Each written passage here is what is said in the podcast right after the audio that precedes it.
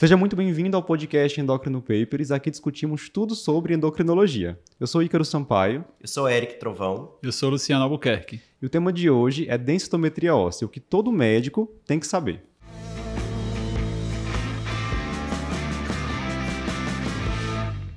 Pessoal, densitometria é considerado exame padrão para diagnóstico de osteoporose, osteopenia, e isso por ser um exame prático, seguro, sensível. Não invasivo. Perfeito. Então é básico que todo médico saiba interpretar uma densitometria.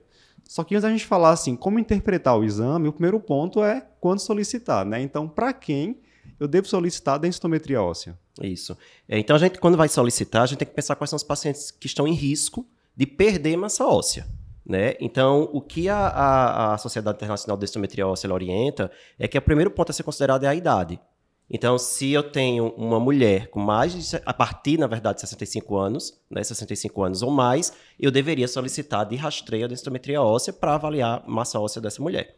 Para homem, a gente aumenta um pouquinho a idade, né, 70 anos ou mais. Então, diante de um idoso, né, mulher a partir de 65 e homem a partir de 70, você deveria pedir uma densitometria óssea já para ver se tem ou não esse diagnóstico. Isso sem considerar outros fatores. Sem considerar outros fatores. Né? Perfeito. Agora, se o paciente for mais jovem do que isso, se for uma mulher abaixo de 65 anos ou homem abaixo de 70, você vai sim avaliar alguns fatores de risco para ver se é um fator de risco que está aumentando a chance, a velocidade com que aquela pessoa vai perder massa óssea. E aí a chance de ter uma osteoporose ou osteopenia. E aí, que fatores de risco seriam esses? Né? Então, a Sociedade Internacional ela coloca baixo peso como um desses fatores. Então, um paciente com MC baixo seria considerado. A gente sabe que baixo peso é um dos principais fatores de risco para perda de massa óssea. É, se o paciente tiver alguma condição ou doença ou alguma use alguma medicação que sabidamente leve à perda de massa óssea, né, teria também que, que, que realizar a densitometria óssea. E aí a gente pode citar vários exemplos, né? Medicação glicocorticoide, por exemplo, né? Uma Clássico. das medicações, é a mais comum, na verdade, a medicação que mais causa perda de massa óssea, considerada a causa principal da osteoporose secundária, inclusive. E, e, e, doenças são várias, né? Desde doenças endócrinas mesmo, como é, é, hiperparatiroidismo, hipertiroidismo, né? até doenças gastrointestinais, como doença celíaca, ou qualquer outra doença que cause síndrome de má absorção. Então, a lista é enorme. Você for olhar ali causas de osteoporose, tabelinha, é uma tabelona, na verdade. Né? Alcoolismo, né? Alcoolismo. Também no homem, sempre lembrar hipo, hipogonadismo, então homens com hipogonadismo, mulheres que tiveram é, é a falência ovariana antes dos 40 anos de idade. Né? Então, é, esses seriam candidatos em qualquer idade, né? Se você tiver alguma condição ou medicamento, você faria a densitometria. E, e, e outro, outra indicação óbvia é se tiver tido fratura. Sim. Se o paciente tiver tido fratura de fragilidade. Não é, é, qualquer fratura, né? Fratura no acidente de carro, não isso. Mas se teve fratura definida como fratura de fragilidade, aí teria, claro, que fazer a densitometria óssea. E é interessante porque quem vai ler a recomendação da sociedade, né, percebe que eles se repetem um pouco. Então, colocam lá várias vezes pacientes de várias idades com fatores de risco para osteoporose. E no final dá no mesmo. Dá no mesmo. É basicamente isso que você resumiu. É assim, a partir da, da, da, da de uma determinada idade para todo mundo, abaixo daquela idade, seja uma mulher na transição menopausal, ou pré-menopausa, ou homem jovem, Qualquer que seja a idade, você vai pedir dependendo da presença de fatores de risco. O Eric, eu acho que um ponto importante é definir direitinho essa história da fratura de Isso. fragilidade, né? Então diz aí pra gente como é que é essa fratura. É, porque a, o que seria fratura de fragilidade? O paciente, ele cai da sua própria altura ou de uma altura abaixo da sua altura. Então, por exemplo, se ele cai de uma, de uma escada, de um degrau de uma escada, isso não é fratura de fragilidade.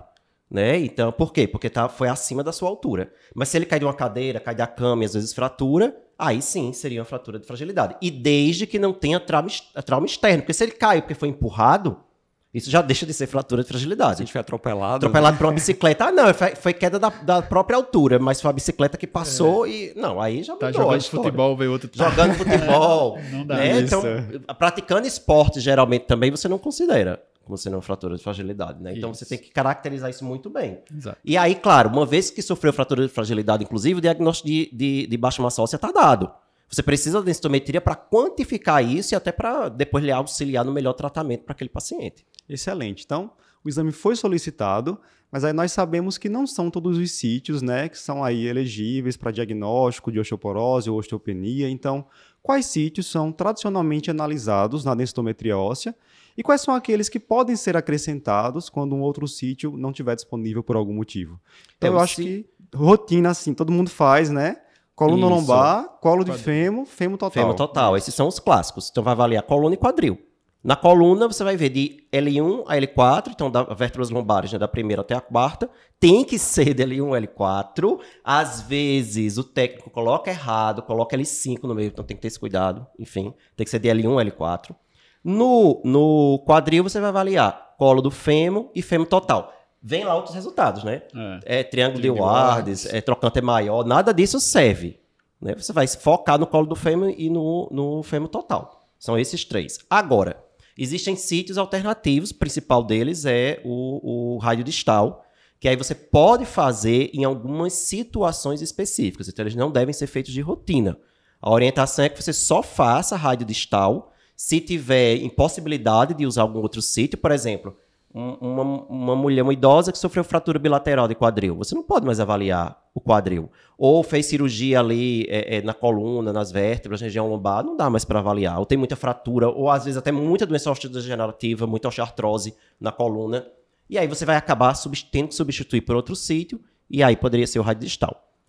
Hiperparatiroidismo primário, se você tem esse diagnóstico, como a gente tem mais perda de osso cortical no hiperparatiroidismo do que de osso trabecular, você precisa avaliar um sítio que predomine osso cortical. E aí o raio distal, a gente tem isso, uma predominância de osso cortical, então estaria bem indicado também nessas situações. E aí são incluídos os três sítios iniciais mais rádio distal, né? Isso, isso. no hiperpara. Isso, no hiperpara, além de fazer coluna e quadril, você ainda faz a, a, o raio distal.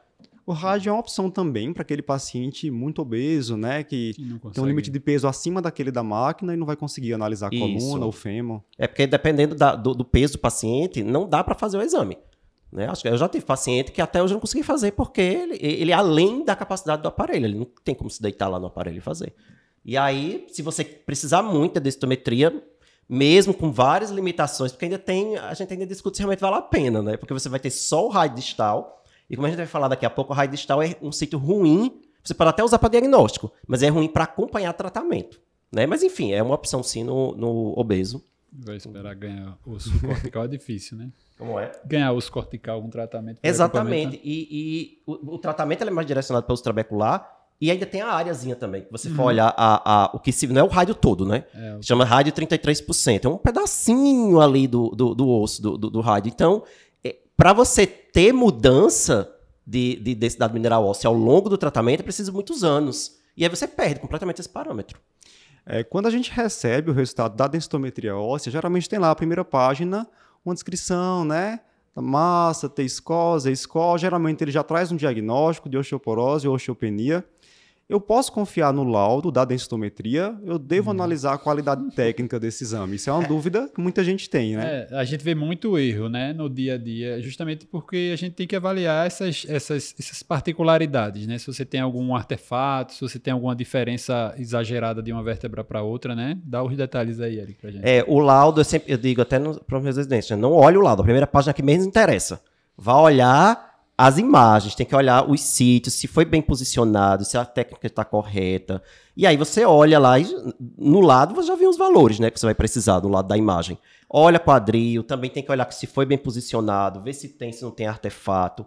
E assim a gente encontra tanto erro, né? Tem muito erro de densitometria que às vezes são erros que podem mudar completamente a avaliação diagnóstica e mudar uhum. completamente o tratamento. Então olhar só o laudo ali na frente, você pode estar deixando passar muita coisa. Tem que olhar tudo do exame. É. Vamos pensar assim, então, por sítio, certo? Pensando na coluna lombar ali, de L1 L4, o que, é que a gente pode avaliar para dizer que aquela área, aquele exame tem uma boa qualidade técnica? É primeiro posicionamento. Essa coluna está centralizada na imagem, né? Essa, essas vértebras de L1 L, são L1, São L2, L4. L3 e L4 mesmo? Ou será que não pegaram L5? É, é comum, viu? A gente, eu pego bastante. Que é L2, L3, L4 e L5. Às vezes tem vértebra de transição, né? E confunde Isso. um pouco. Aí tem que contar de baixo pra cima, né? Tem que ver Isso. direitinho aí pra não errar. Ah, O técnico tem que começar contando, achar L5, e aí, ela achando L5, vai L4, L3, L2, L1. Se começa como fazia-se antigamente, de cima para baixo, se o paciente tiver uma vértebra extra, que é a chamada vértebra de transição, aí vai fazer a conta errada, começa contando errado, termina contando errado. Então, tem que ter essa, esse cuidado. Do te- Você tem que ter um lugar, na verdade, que você confie, né? Que faz densitometria. Né? E nesse local de confiança, você checar se o técnico está contando de baixo para cima. Existe inclusive uma dica, né, que eu aprendi com você, pra gente fazer essa contagem, né, que L5 ali parece um pouco uma gravata borboleta. É, Parece gravata borboleta, ossinho de cachorro, como você queira Parece ver. um X da Xuxa, parece o que você O quiser. que você quiser, só que ela é mais achatadinha. Certo. L5 tem uma morfologia bem diferente de L4, de L3, de L2, então tem como você identificar L5. Exatamente por ter essa morfologia mais diferente. E começar a contar por ela. E né? começa de baixo para cima. Fica a dica de quem tá aí recebendo exame de citometria sempre olhar a imagem, né? Pra não ficar assim Isso. simplesmente vendo o laudo. Então Não olha a imagem confie. atrás. Tá? É, treina porque vai conseguir identificar direitinho o L5. Quando a Isso. gente pensa no quadril ali, região de colo de fêmur, o ideal é que o fêmur esteja retificado, né? O Isso, trocânter menor ele não deve estar visível. E, isso. e pensar direitinho se realmente só foi incluído ali o colo do fêmur, né? Na análise, não pegou isquio, algum osso próximo, Isso. que pode superestimar a massa óssea daquela região, né? Exatamente. Então, é, ou seja, você tem que também olhar o posicionamento. Quando o paciente vai fazer o quadril, tem que haver uma rotação interna do membro que está sendo avaliado. E na hora dessa rotação interna, o trocante menor some da imagem. Por isso que é algo que você busca. Ah, não tá vendo trocante menor, ok, foi bem rodada a perna, tá bem posicionada. Tá lá o trocante menor enorme aparecendo no exame, não.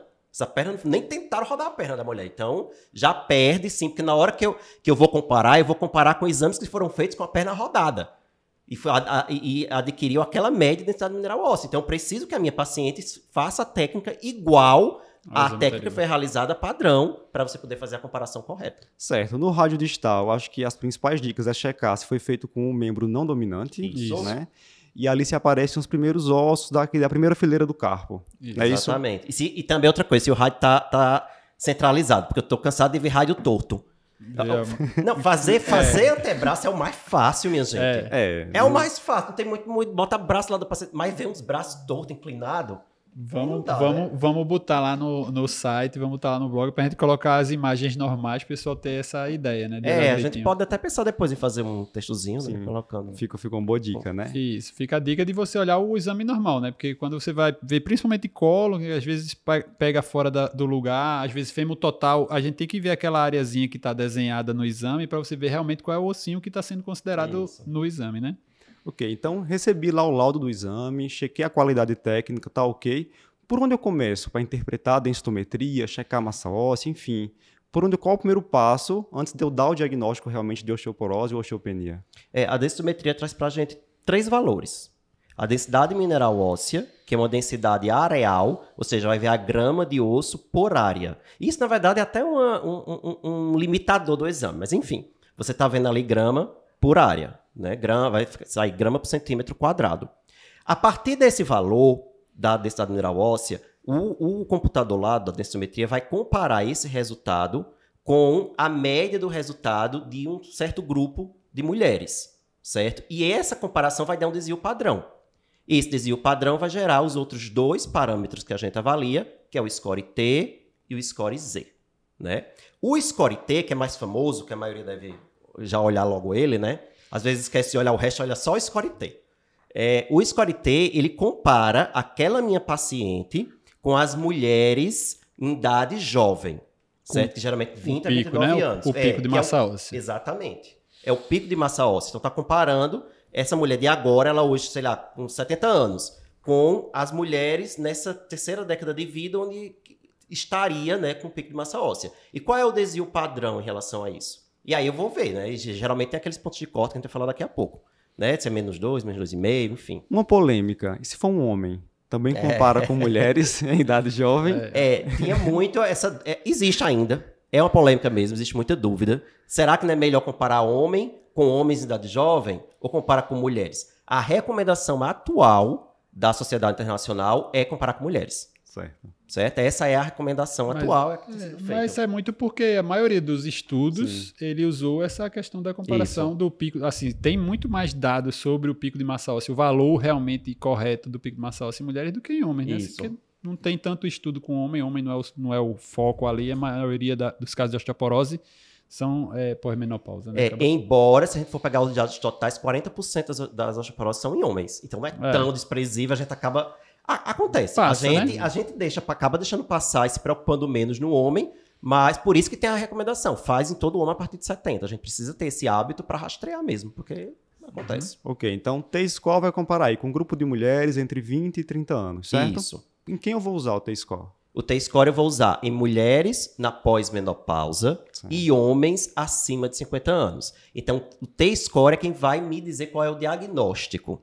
Nesse, nesse grupo de Nesse pessoas, grupo, os mais velhos. Mulher mais 65 anos, desculpa, mulher na pós-menopausa e homens mais de 50 anos. Ok, vamos fazer o contraponto agora. E o Z-score? O Z-score vai ser o desvio padrão que eu estou comparando aquela minha paciente com as outras mulheres da idade dela. A mesma né? faixa, tá? da né? mesma faixa etária. E aí, o que é que ele vai me dizer? Se ela tá próxima ou muito distante daquelas mulheres da mesma idade. Aí imagina, eu tenho uma mulher de 70 anos e o desvio padrão dela, comparando com outras mulheres de 65 anos, é muito distante. É um desvio padrão que mostra, por exemplo, menos 3, né? Ou seja, ela está muito distante. Isso indica que a- a- algo está acontecendo além do fator idade, além do fator pós-menopausa. Então, um Z-score baixo indica pra gente uma causa secundária. Ok. Aí a gente está falando de uma situação assim, do Z-score como um plus, né? Isso. Sendo usado naquela paciente pós-menopausa. Mas Isso. para qual grupo ele é recomendado? Ele é recomendado para diagnóstico nos jovens. Certo. É. Então, mulheres na pré-menopausa, homens abaixo de 50 anos, e especialmente crianças. Criança e adolescente tem que olhar Z-score. Ou seja, o T-score não me interessa nessa faixa etária. Ok. Jovem não é para olhar T-score. Jovem é só para olhar Z-score, porque eu tenho que comparar com as pessoas da mesma idade.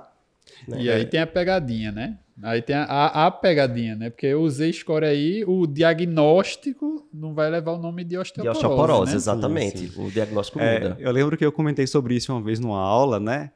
T-score pós-menopausa, Z-score pré-menopausa. Eu escutei a seguinte pergunta: professor, e na transição menopausal, né? Aquela paciente Uhum. já tem aí sintomas do climatério, fogachos, irregularidade menstrual. A gente vai aplicar o T ou o A Z-score? gente já pode aplicar o T.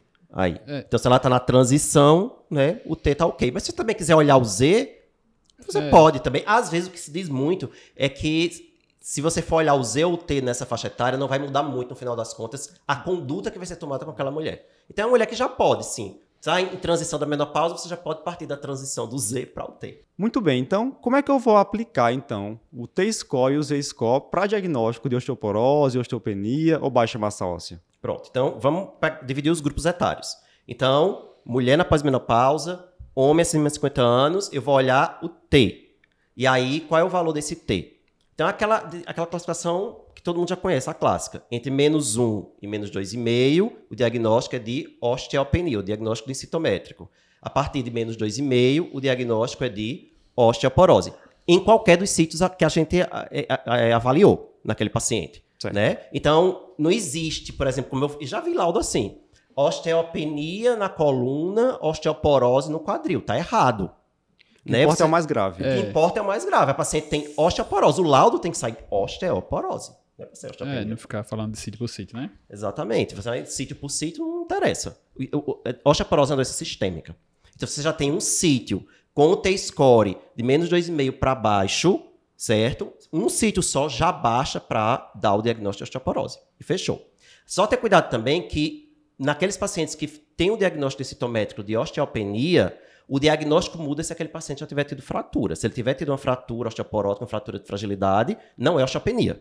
O diagnóstico dele é de osteoporose, porque a partir do momento que tem uma fratura, é osteoporose. Perfeito. Certo? É, Luciano tinha comentado sobre uma pegadinha, né, Luciano? Da pegadinha Ah, do sim, Z-score. do Z, né? Que aí, quando a gente pega o Z-score, tu já deu até o diagnóstico aí na história, quando tu perguntou, né? Assim, quando a gente usa o Z-score fora dessa condição das faixas etárias indicadas para usar o T-score, aí esse Z-score não leva ao diagnóstico é, nominal de osteoporose, né, Eric? Então é aí, o que, é que a gente faz? A gen- o- se o Z-score nessa faixa etária mais jovem, abaixo de 50 anos no caso do homem, mulher pré-menopausa, tiver do, de menos 2 para baixo, é o único ponto de corte, certo? Você fez o diagnóstico de baixa massa óssea para a idade, ou baixa massa óssea esperada para a idade. Acabou. Não, já, de cara já não existe osteopenia nessa faixa etária.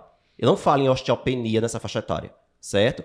E eu não dou diagnóstico de osteoporose pela densitometria.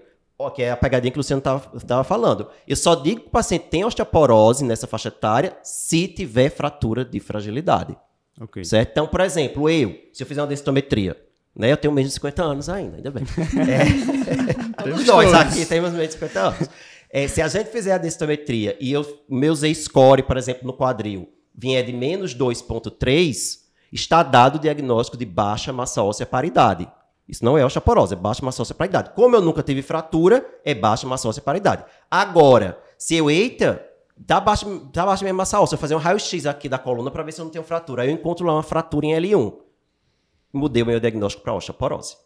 Ok, então em criança, adolescente que faça aí uma densitometria, o diagnóstico possível seria baixa massa óssea ou osteoporose se fraturar. Isso, certo? Exatamente. Alguma particularidade sobre esse grupo? Sim, tem a particularidade do sítio, né? Porque no grupo de crianças e adolescentes, eu não uso quadril. Eu posso usar e eu devo usar a coluna de L1 L4 igual a qualquer outra idade, mas eu não posso usar quadril e aí eu substituo o quadril pelo corpo inteiro excluindo a cabeça. É. Tá? Então tem que ser, tem que ser, inclusive, você tem que fazer um serviço que tenha um aparelho capaz, que aparelhos mais antigos não são capazes de fazer isso, né? Que faz o corpo inteiro excluindo a cabeça. E aí você vai avaliar o Z-score em L1, L4 e o Z-score no corpo inteiro sem a cabeça.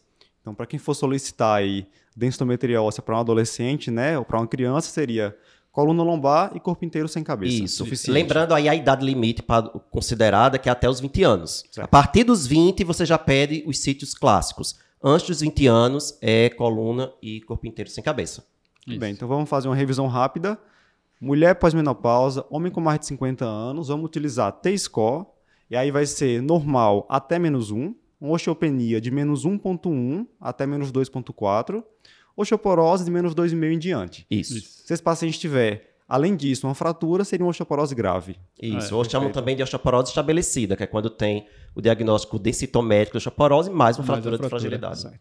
Para mulher, pré-menopausa, homem com menos de 50 anos, Z-score, mais negativo que menos 2, baixa massa óssea. Baixa Isso. Massa óssea. Fechado? Fechado. Certo. Então, aqui a gente está falando da densitometria sendo aplicada para diagnóstico dessas condições. E a outra que é a história, se ela tiver é, idade, é, uma mulher pós-menopausa, homem acima de 50 anos, e você der um diagnóstico de osteoporose pelo T-score, você pode usar o Z para avaliar é, a suspeita Isso. de secundarismo, Boa. né? Isso, é a história do, do menos 2, né?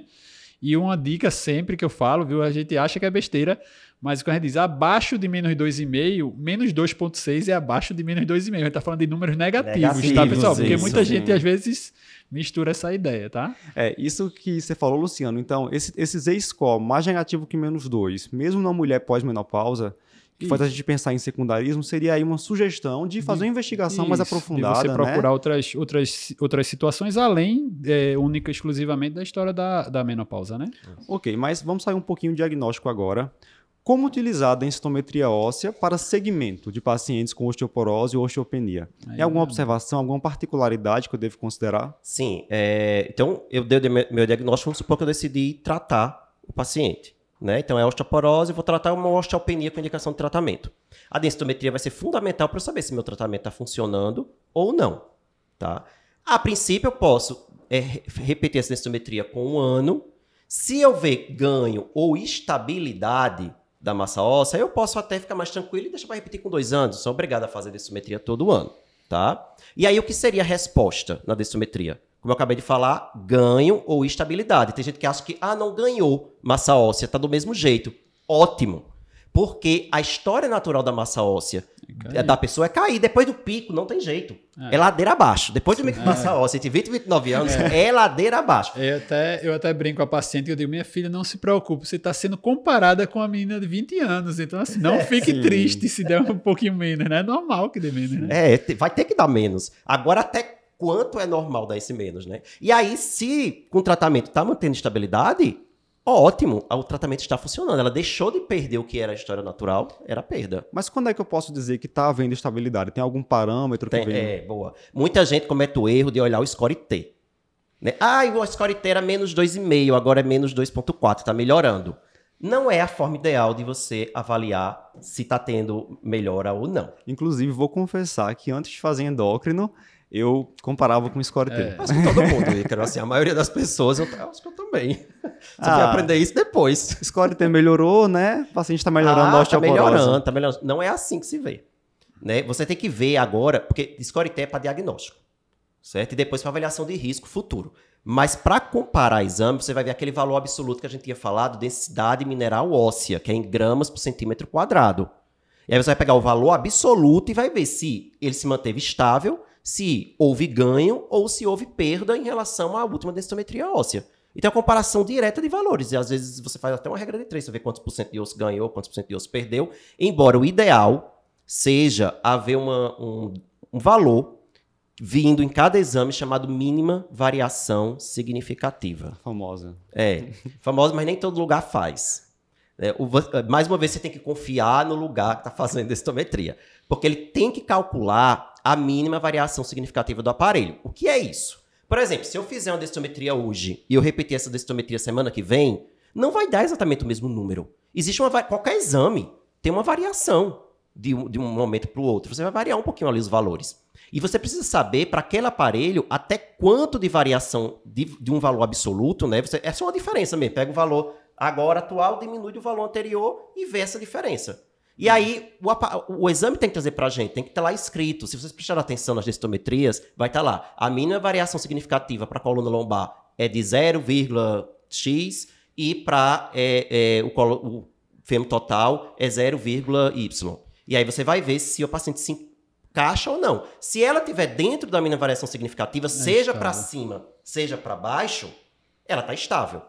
Se ela ganhou mais do que a mínima variação significativa, ela ganhou osso. Se ela perdeu é, é mais do que a, a mínima variação significativa, ela perdeu o osso. Mas vamos complicar um pouquinho. Então, peguei dois exames e fiz a comparação. Só que, assim, tem alguns detalhes. Nem todo exame pode ser comparado, né? Então, É. o ideal é que se utilize a mesma máquina, né? Então, para isso, tem que fazer o exame no mesmo local. Isso. É, o sítio também de comparação tem que ter uma qualidade técnica nos dois exames, porque se de repente você tem um quadril terrível que foi feito aí Não inicialmente... rodaram. é, Tá parecendo um trocante É. menor.